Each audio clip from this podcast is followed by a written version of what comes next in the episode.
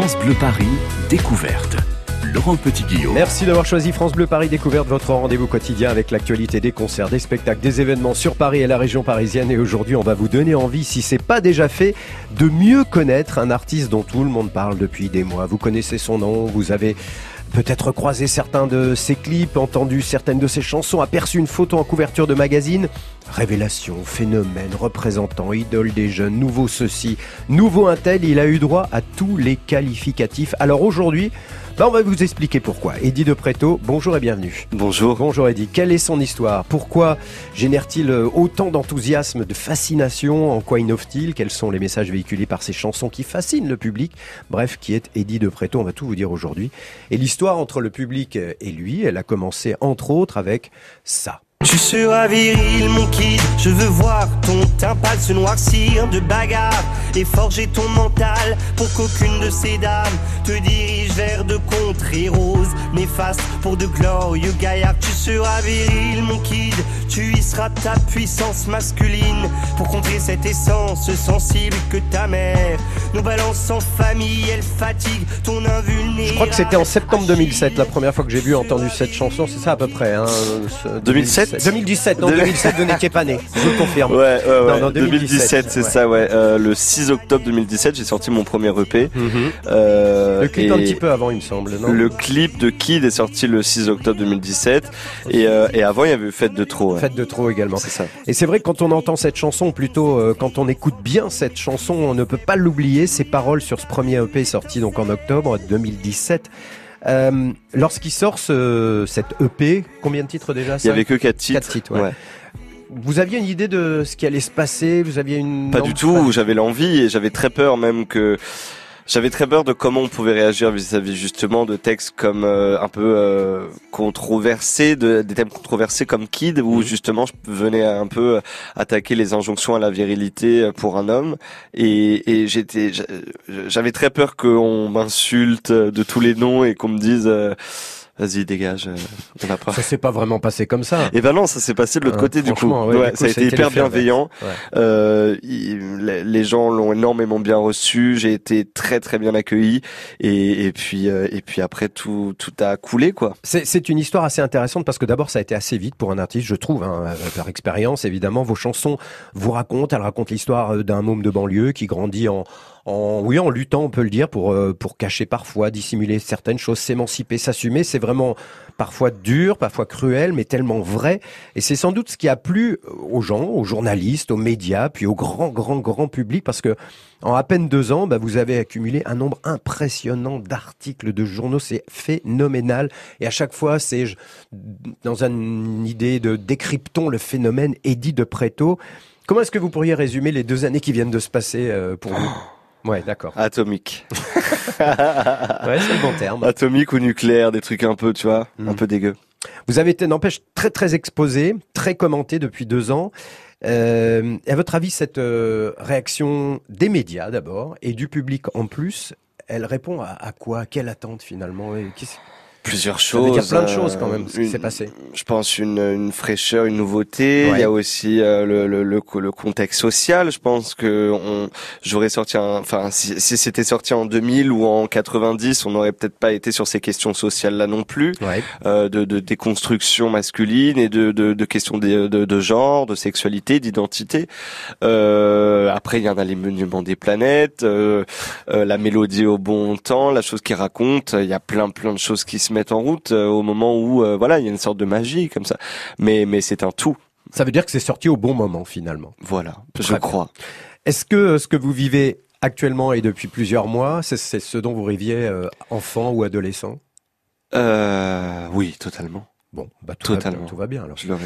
Bon, bah tant mieux.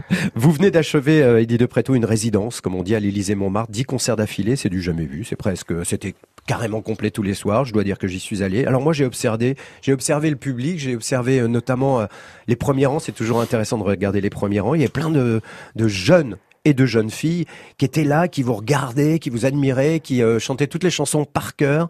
Alors justement, on va s'intéresser à ces chansons. Que racontent-elles Pourquoi euh, partager son, intimité finalement avec le plus grand nombre s'apparente euh, peut-être bien à une thérapie? Je pose la question. Quelle est la responsabilité d'un artiste quand il devient un porte-drapeau sans qu'il le veuille? Et ben, on va parler de tout ça dans trois minutes. France Bleu Paris.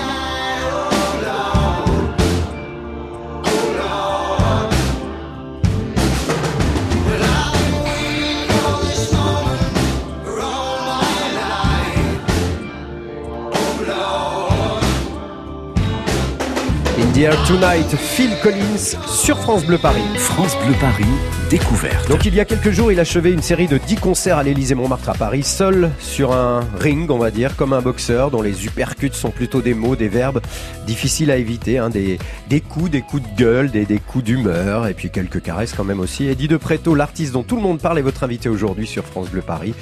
Et c'est sans doute, euh, sans, sans doute avez-vous entendu cette chanson par exemple. C'est la fête de trop je l'ai faite, des fêtes et ça jusqu'au fiasco. C'est la fête de trop. Regarde, je lui de paillettes et me réduis au chaos. Un tube, Eddie de Preto, Fête de trop, sur le dernier album. C'était aussi sur le premier EP sorti en septembre, euh, en octobre 2017. Ce sont des chansons qui vous racontent beaucoup, c'est normal, c'est souvent ça pour un artiste. Donc on va, on va raconter un petit peu ce qu'elle raconte, c'est votre vie, c'est plusieurs étapes. Vous êtes né à Créteil, C'est ça. début des années 90, vous grandissez à Créteil, euh, vous êtes un, un môme de banlieue des cités comme plein d'autres évidemment. C'est intéressant d'ailleurs parce que vous utilisez la banlieue dans vos chansons. Il y a une chanson qui s'intitule Banlieue, très très vrai, très tout simplement vrai. Vous êtes comme beaucoup de ceux qui nous écoutent, j'imagine, confrontés aux problèmes de, de, de la vie des cités, mais avec lesquels on vit tranquillement, en famille. Euh, vous n'êtes pas un enfant euh, d'une famille d'artistes, bien loin de là. Vous, vous avez quelque chose, vous savez que quelque chose vous attend. Quand vous serez plus grand, vous le savez depuis longtemps. Euh, Vous savez que c'est quelque chose de différent. Oui, j'avais quelque chose au fond de moi qui me disait euh, t'as envie de faire ça et tu vas y arriver. J'étais persuadé de ça.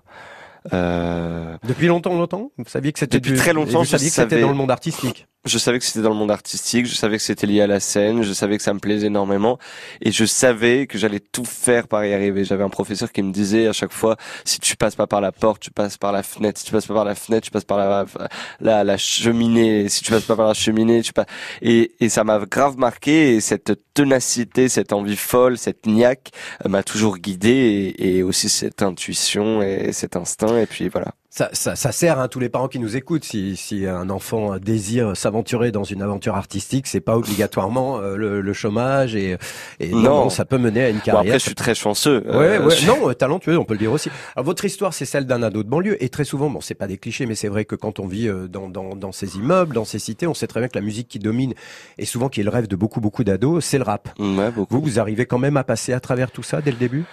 En tout cas, il était très présent. Il fait partie de ma culture musicale, comme le R&B, comme aussi la, la, la, la, la, la- la chanson française de ma mère. C'était Mhm. vraiment un, un multi, euh, un multi genre musical qui était là euh, à mes pieds, et donc j'ai un peu pris ça. Et, et je- voulais à tout prix euh, justement pouvoir me, me désemparer de ce style précisément et peut- peut-être de pouvoir mélanger un tout. Est-ce qu'on peut dire que c'est grâce à une maison de la culture que vous avez fait vos premières euh, expériences devant un public? Je crois Ouais. que ça s'est passé aussi à Créteil, hein, c'est Ouais, c'est ça. C'était une fin d'année. On devait faire un spectacle. C'était une sorte de, de fin de de- d'année euh, à la MJC en bas de chez moi. Et puis euh, tout le monde faisait du rap et j'avais choisi la chanson. Là, c'était on devait prendre la ch- meilleure chanson de travail de l'année. Donc il se trouvait que pour moi c'était l'année de I Believe I Can Fly et de R. Kelly et que je trouvais que je la chantais euh, plutôt bien. En tout cas, j'aimais bien la chanter. Et euh, et donc du coup, j'étais le seul à venir chanter en tant que garçon, en tant Mhm. que jeune garçon. J'étais le premier à venir chanter, le seul à venir chanter euh, avec des vibes et tout. J'étais hyper stressé parce que ça faisait que rapper. Et donc du coup, euh, j'ai j'ai- j'étais euh, en stress et quand je suis ressorti, il y a eu beaucoup. euh, Enfin, ça- ils m'ont plutôt bien rendu. et C'était assez euh, rassurant, assez euh, comment euh, généreux et, Mhm. et ça m'a beaucoup plu. Et je crois que c'est là où je me suis dit putain. Euh, ça me plaît ces sensations là de stress avant et de et de grande générosité après je crois que ça me plaît beaucoup Ça va mieux maintenant ouais Ouais, ouais, il y, a eu, Ouais. il y a eu quand même, je sais pas combien de concerts vous avez donné en quelques mois, mais vous avez tout fait hein, à Paris. Hein, Ouais. Le la Zénith, cigale la les Cigale, Olympias les Olympias. le Zénith ouais Il manque Bercy, mais c'est pas plus mal. merci euh, bientôt mais au deuxième album D'accord, bon, on en reparlera. Il y a dans vos chansons des messages.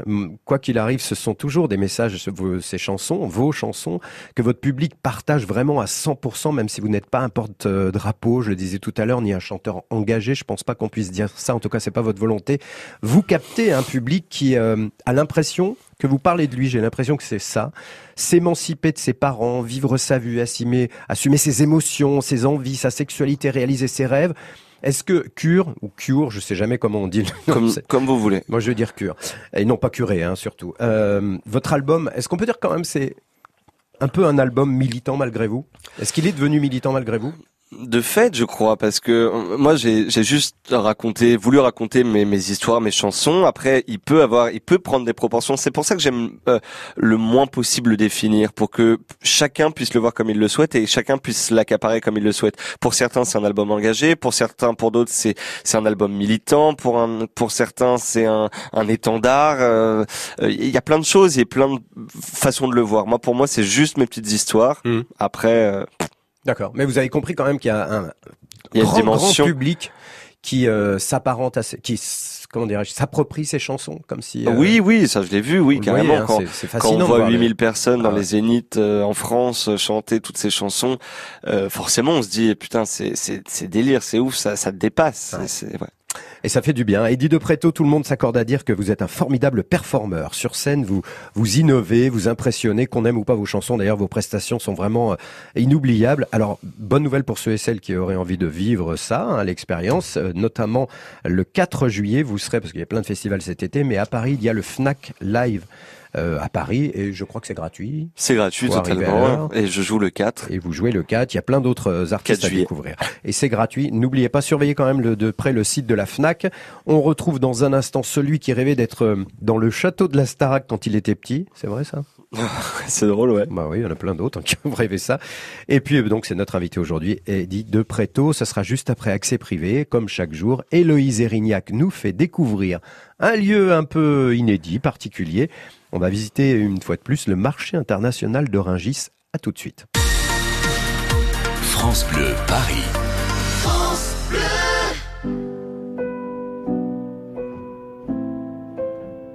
Je trace des chemins qui n'attendent que toi. À toi l'enfant qui vient, je précède tes pas. Je murmure ton nom dans le souffle de ma voix. Je t'offrirai le monde, toi, que je ne connais pas. Je t'ouvre grand mon cœur, comme on ouvre ses mains. Je t'espère des bonheurs aussi grands que les miens. Demain, c'est toi.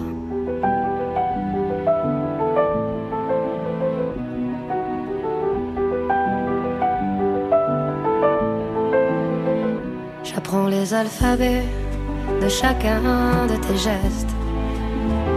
Je te chante mes rêves d'espace et de Far West. Je veux pour toi l'amour, le rare et le précieux, toute la beauté du monde, à portée de tes yeux, les poings chauffés à blanc. Je forge pour demain des bonheurs que je souhaite, si grands que les miens. Demain, c'est toi.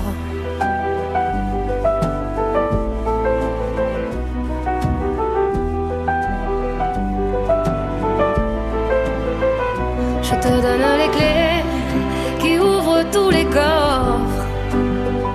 Je pulvérise les murs des prisons que l'on t'offre. Je cours à l'infini pour ne pas te laisser. Tout ce que je ne t'ai pas dit, c'est parce que tu le sais. C'est parce que tu le sais. À toi l'enfant qui vient comme un petit matin. Je t'espère des bonheurs si grands que les miens.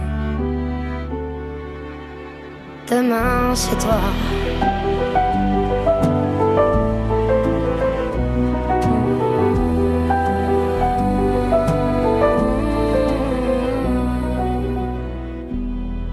Zaz, demain c'est toi. Et dans un instant, accès privé, Héloïse Erignac. 12h-13h, France Bleu découverte. Vous ne verrez plus Paris comme avant. On se dit tout sur France Bleu. Quand on parle de vous, pas de tabou. Un jour, vous aviez un métier et puis un autre et vous avez encore changé. Alors non pas que vous n'aimiez pas le premier, mais parce que vous aviez envie de revenir à un premier rêve, de tester autre chose et vous n'êtes pas seul. Vanessa Lambert, on se dit tout sur France Bleu dès 14h. France Bleu vous offre aussi le meilleur du cinéma en vidéo. Il y a 5 ans, vous aviez fait un triomphe à de petites créatures minuscule. Cette année, vous avez aussi aimé Minuscule 2, dans lequel une petite coccinelle est expédiée contre son gré aux Caraïbes. La fourmi et l'araignée volent à son secours. Retrouvez l'équipe de choc dans de nouvelles aventures. Minuscule 2 en DVD, Blu-ray VOD. Les mandibules du bout du monde, de petits héros pour du grand cinéma. Un DVD France Bleu à gagner sur francebleu.fr. France Bleu Paris. Bleu.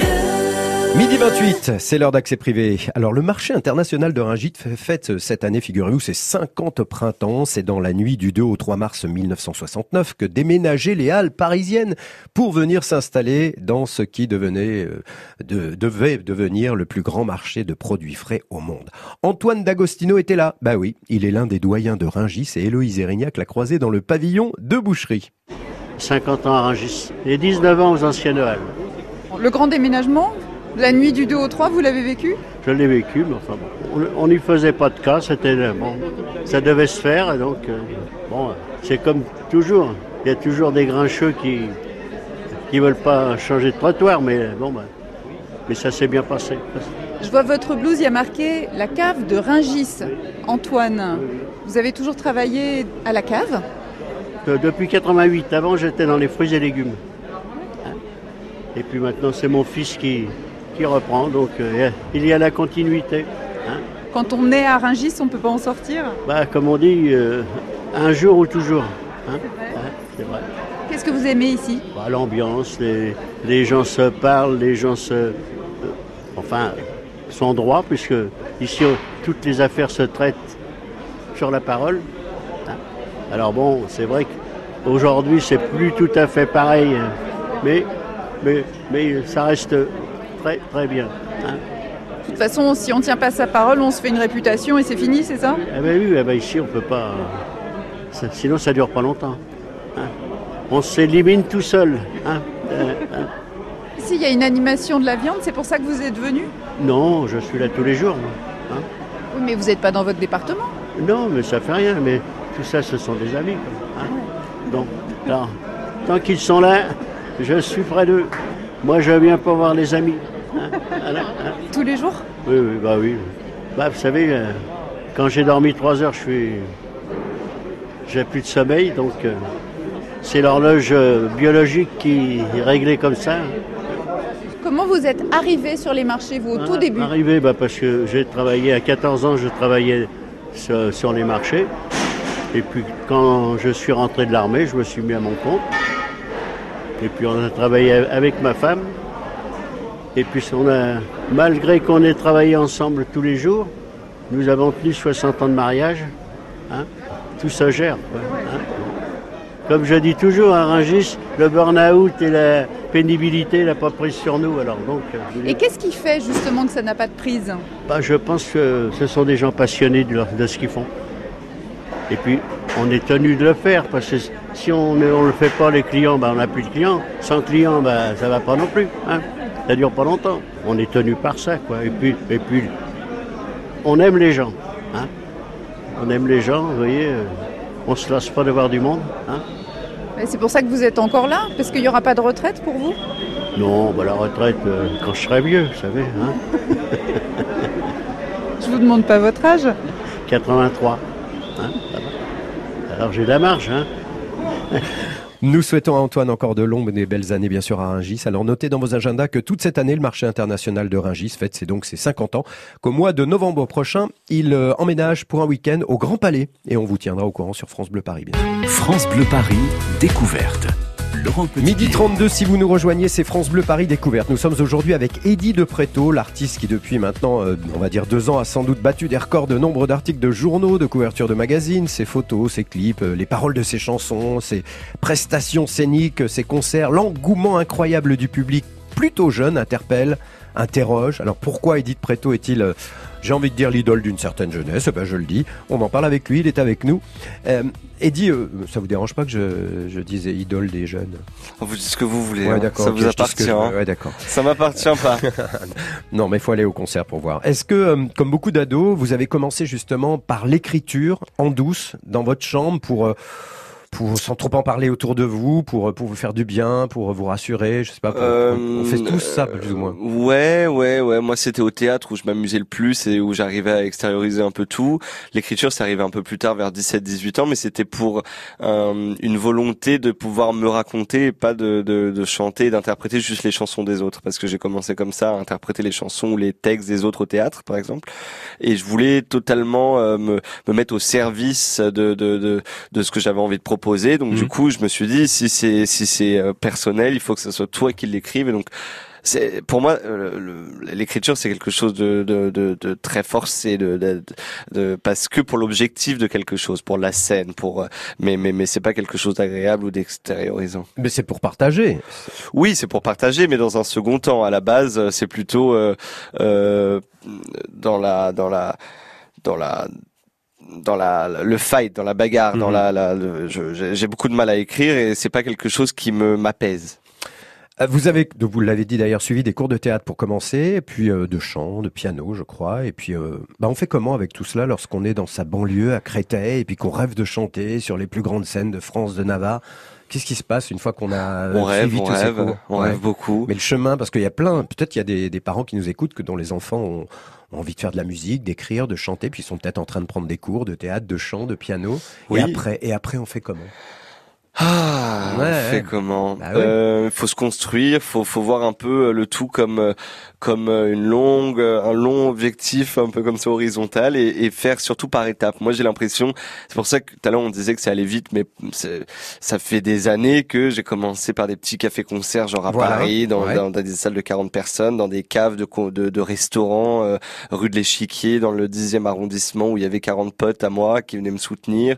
Et voilà, et en fait, après 40 personnes, 70, euh, 70, 100, euh, des salles de 300, euh, comme les trois, enfin 300, je sais pas, 150, 200, Les trois baudets comme les trois Non, mollets, non, il y a 50. 150. Non, non, non. Oui, euh, bah, Oh, oui, serré, très serré. Les Trois Enfin- c'est boulevard de Clichy, dans le 18e. c'est là où le 23 février 2016, il joue devant quelques personnes. Et parmi ces quelques personnes, il y a des directeurs de maisons de disques. Ouais. Enfin, il y a des gens importants qui vous appellent dès le lendemain. Ouais. Et c'est ça le chemin. C'est qu'on va dans des petites salles et un jour, on Bah, se faire en tout remarquer cas, par moi, une, ça a été mon chemin. Il est un peu, il est un peu euh, rétrograde, je dirais, comme chemin, parce qu'aujourd'hui, ça pourrait se passer beaucoup plus sur euh, YouTube ou sur des choses un Mm. peu plus virales, Mm. euh, qui, qui, qui, qui, euh, comme ça, explosent, on ne sait pas comment, par euh, le bouche à oreille.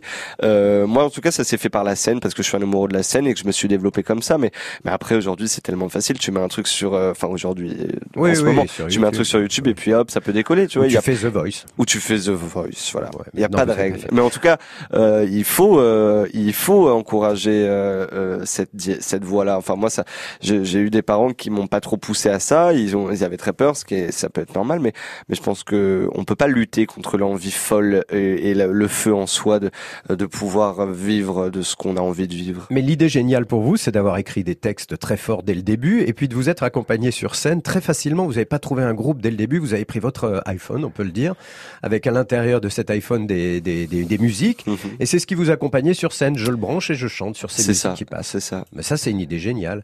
Parce que du coup, ça va beaucoup plus vite euh, J'aimais, euh, créer le- un groupe. Oui, oui, j'aimais le côté euh, minimaliste Mhm. euh, et puis la culture hip-hop aussi, ce, ce truc de on, on a juste un DJ, on balance les sons, c'était Mhm. un peu ça. C'est au lieu d'avoir un DJ, je suis encore plus minimaliste, c'est-à-dire que c'est moi qui lance les sons, c'est moi mon propre DJ et je chante un peu euh, partout. Je peux te faire une scène au karaoké de Belleville ou euh, ou ou au Zénith de Paris et j'aimais ce truc un peu à emporter comme ça avec très peu de choses visuellement et avec cette possibilité d'envoyer énormément et de pouvoir euh, échanger euh, au max avec le public. Bon, alors pour le karaoké de Belleville, vous nous donnerez la date. On vous compare beaucoup. je- je- J'ai lu des tonnes de choses sur vous depuis le temps.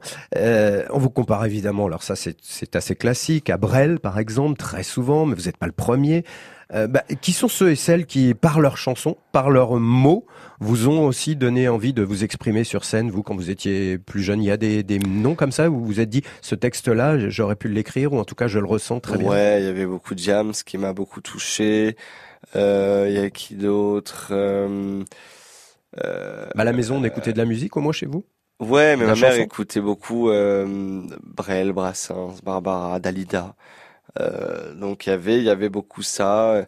Et puis, puis ouais, euh, en bas c'était Booba, Diams qui m'influençait quoi. Oui, c'était il y a pas si longtemps que ça. Donc, J'ai lu Génération Eddie de Préto, j'ai lu ça. hein. Ça veut dire quoi? Euh, Parfois les parents ou les grands-parents ont besoin d'éclairage pour mieux comprendre leurs enfants ou leurs petits-enfants. Ben, on va en profiter.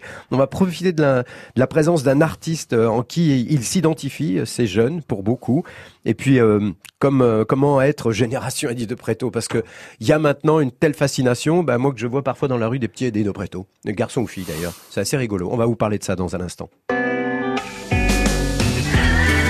France Bleu, Paris. France Bleu.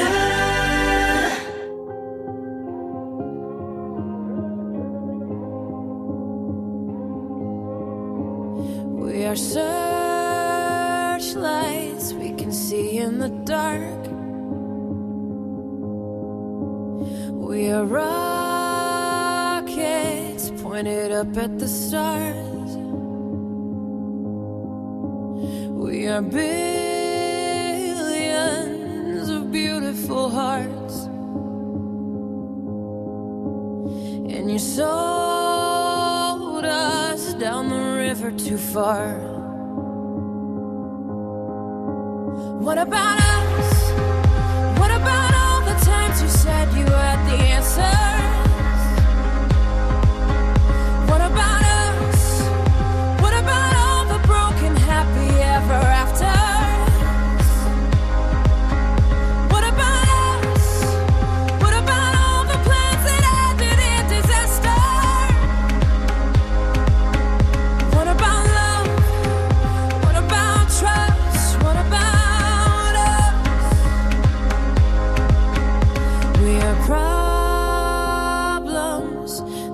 To be sold. We are children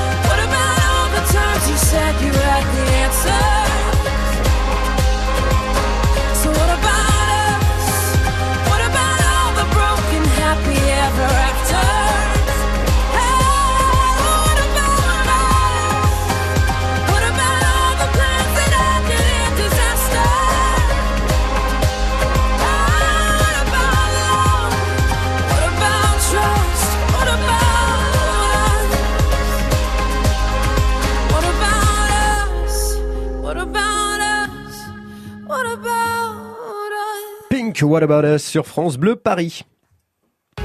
France Bleu. À la mi-journée sur France Bleu, les initiatives s'invitent dans Une heure en France. Lucie, un documentaire sur le monde paysan, fait sa sortie au cinéma, on découvre.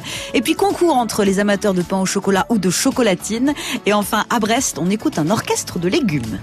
Frédéric Le Ternier, Denis Farou, Une heure en France sur France Bleu dès 13h.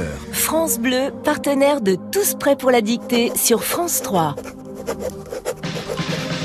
Réussiriez-vous un zéro faute à la dictée du brevet des collèges? Et si on révisait tous ensemble sur un texte de Marcel Pagnol?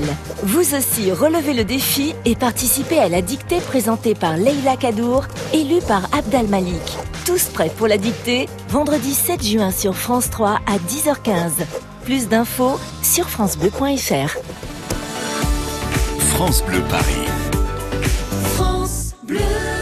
Un premier album sorti en mars 2018, déjà écoulé à plus de 200 000 exemplaires. Plusieurs clips euh, d'extraits de cet album visionnés entre 5 et 15 millions de fois. Des titres comme Kid, Normal, Fête de trop, Random, Ma mère, qui touchent, qui émeuvent, qui font réfléchir. Eddie de Preto s'installe dans notre paysage artistique et on imagine pour longtemps. Alors autant s'y mettre tout de suite, par exemple, en écoutant le dernier extrait de son album. Jimmy, Jimmy, j'avais, j'avais trop peu de force pour encore résister. Tu arrivé le torse, gonflé comme un guerrier, avec ton audace folle, ton petit sourire en biais. Tu viens comme pour me sauver, surtout me délivrer. Ce qui sent encore le chaud de ton intimité. J'étais tout excité par ce paquet épais pour quelques billets prêts. T'en as toujours assez. Ça s'appelle Jimmy, c'est sur le dernier album, l'addiction à certaines drogues comparée à l'emprise d'un sentiment amoureux fort. Euh, Eddie de Preto, est-ce que vous qui êtes un adepte des réseaux sociaux, voire même un obsédé, Ouais. Oh oui, vous êtes souvent Oui, ouais, ouais, oui. ouais. Est-ce que vous recevez beaucoup de témoignages euh, concernant l'impact de- que peuvent avoir vos, vos chansons? Je pense euh, à des témoignages même de parents. Oui, oui, j'en reçois beaucoup euh, de gens qui me disent ô combien ça leur a fait comprendre plein de choses sur l'ouverture et la possibilité d'éducation sur leurs enfants. Là récemment, je publiais une dame qui euh, me disait qu'elle avait le réflexe de, de dire à son enfant euh, arrête de pleurer comme euh, t'es pas t'es pas une t'es pas une fille arrête de pleurer t'es pas une fille. Et que justement elle avait compris le, le la, la- nécessité et le non rapport de pouvoir pleurer euh, même si euh, tout peu importe le genre. Et et elle me disait merci grâce à vos chansons j'ai j'ai je, je suis beaucoup moins radical et beaucoup moins genré dans dans ce que j'attends de mon enfant Très bien, c'est dans Kid hein, dont vous, par- Par dont vous exemple, parlez de ça, oui bien sûr. Euh, puisque votre public est quand même rali- relativement jeune, euh, a- j'ai remarqué qu'il y avait des parents, voire même des grands-parents euh, dans, dans, dans le public. Ça, c'est, ça vous assure, ça, sur- ça vous surprend ça? Euh, je pense que c'est le texte qui qui les les les, les capte. Euh, je je sais pas si ça sur bah, je Ouais. sais pas non, je sais pas si ça me surprend. Mm. Euh, non, quand quand j'écris, je pense à personne en particulier, donc euh, peu importe le public. euh, non non, ça me ça me surprend pas. Parce que des parents, vous en avez comme tout le monde, et euh, certaines de vos chansons euh, parlent de, de- des relations que vous avez eues avec vos parents. Est-ce que le fait d'avoir écrit certaines euh, de ces chansons euh, vous ont permis d'apaiser, de vous apaiser vous-même? On a tous été des rebelles euh, par rapport aux parents. C'est une période de la vie où on est rebelle en général. Totalement, mais sur tous les sujets. Hein, ça m'a ouais, grave ouais. apaisé, ça m'a grave calmé, ça m'a réconforté. Il y a plein de sujets qui, tout ce que j'ai euh, établi là, Mm. enfin le peu que j'ai établi en deux ans, euh, m'a vraiment aidé à, à, à grave évoluer sur pas mal de sujets et même sur la façon dont moi euh, euh, je je je je- je- j'entretiens avec euh, le reste euh, de votre entourage. Ouais, c'est ça.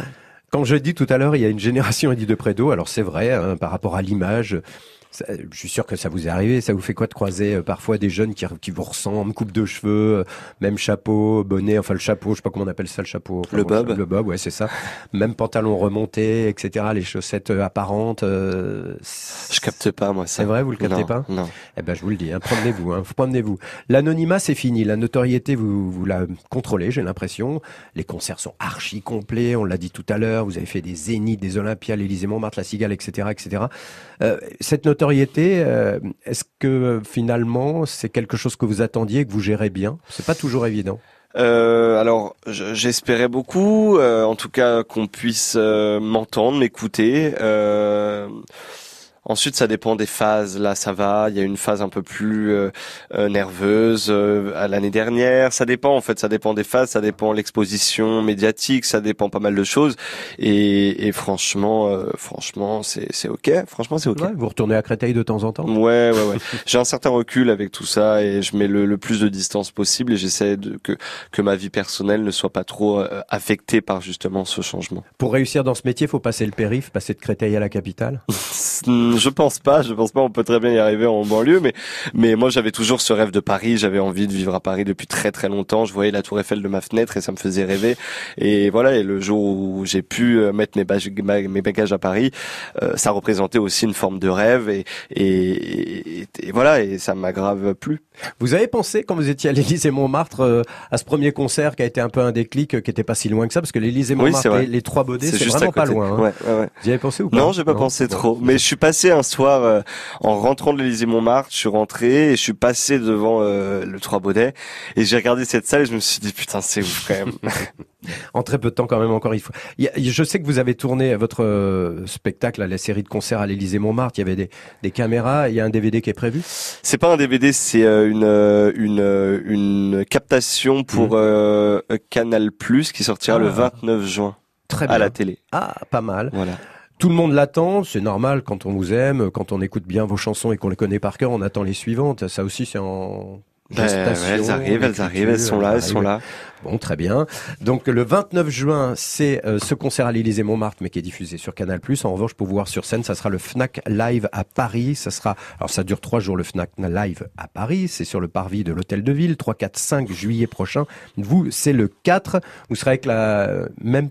Finalement, votre formation, faut l'expliquer à ceux qui nous écoutent. Elle est légère. Elle est légère. Euh, un batteur, un batteur moi. et puis des machines. C'est ça. Et les grosses machines qui l'Élysée Montmartre, vous les trimbalez partout? Euh, les grosses machines. Bah, je sais pas, il y avait des, des, des, des, des, des, armoires Ah, d'électronique. oui, oui, euh, côté musicien, ouais, seront avec moi. carrément. Voilà, moi j'appelle ça des machines. Quand on reçoit euh, les culottes des filles qui viennent euh, voir le concert, c'est ce qu'on est devenu une idole. Bon, voilà, c'est fait. Guy de Préto reçoit des éloges, certes, mais aussi des critiques violentes, aussi. Aussi. Et des culottes, eh ben c'est bon signe. L'indifférence, c'est pas son truc, ça tombe bien. C'est ce qu'on attend d'un créateur, qu'il nous surprenne, qu'il nous interpelle, nous interroge, nous procure euh, de sacrées émotions. Alors merci Eddie d'être tout ça. On en sait un petit peu plus sur vous aujourd'hui, j'espère, et merci d'être passé par France Bleu Paris. Merci beaucoup. À la prochaine. France Bleu Paris. France